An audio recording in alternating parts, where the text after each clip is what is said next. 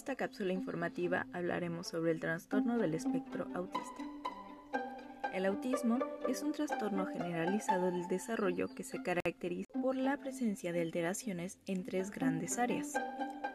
En la interacción social, en la comunicación, en la flexibilidad conductual, cognitiva y de intereses.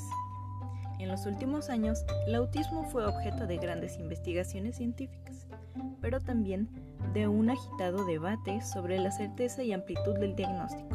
Durante algún tiempo, se consideró que el autismo representaba uno de los cinco trastornos generalizados del desarrollo, descritos en el Manual de Trastornos Mentales, publicado por la Asociación Psiquiátrica Americana en 1994, DSM-4. Este manual incluía los siguientes.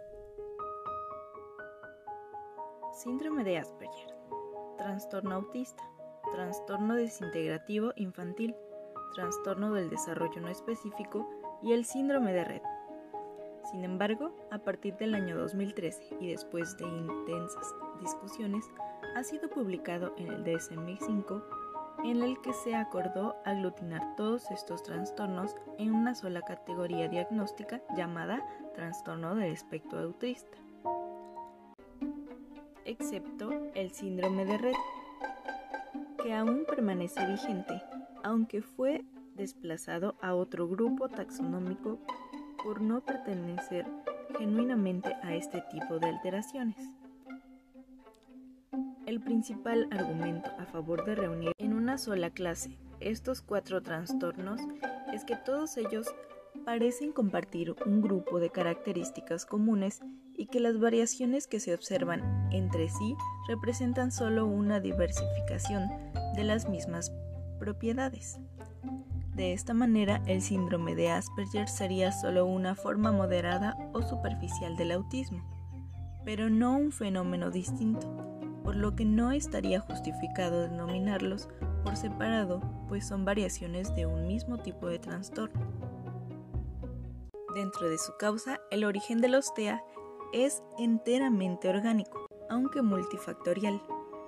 Investigaciones científicas recientes han comprobado la existencia de causas genéticas, metabólicas, taxiológicas y neurológicas, por eso no hay que insistir demasiado en encontrar la causa única del autismo, pues como ocurre en otras discapacidades, múltiples orígenes pueden coincidir a un efecto.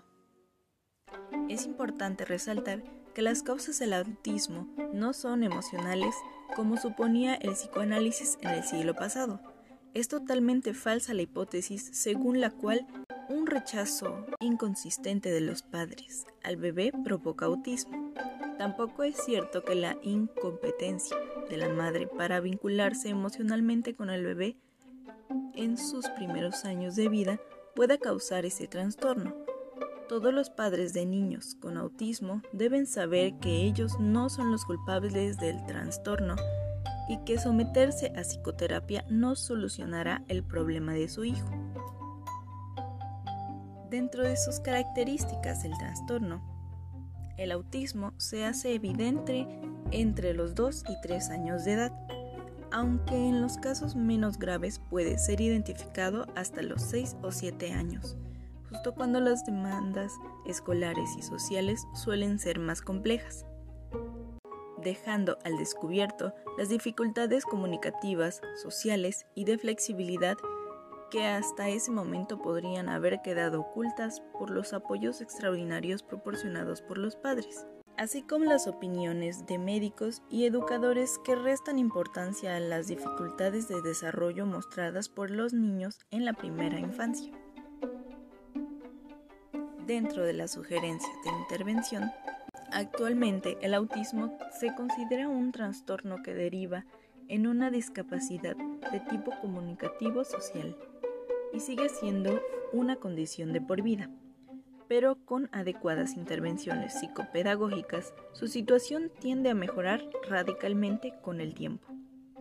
Las personas con autismo siempre se benefician recibiendo atención educativa, sobre todo cuando se trabaja de forma coordinada entre padres, maestros, personal de educación especial y otros profesionales bien capacitados en el tema, como lo pueden ser psicólogos, neurólogos infantiles y psiquiatras infantiles.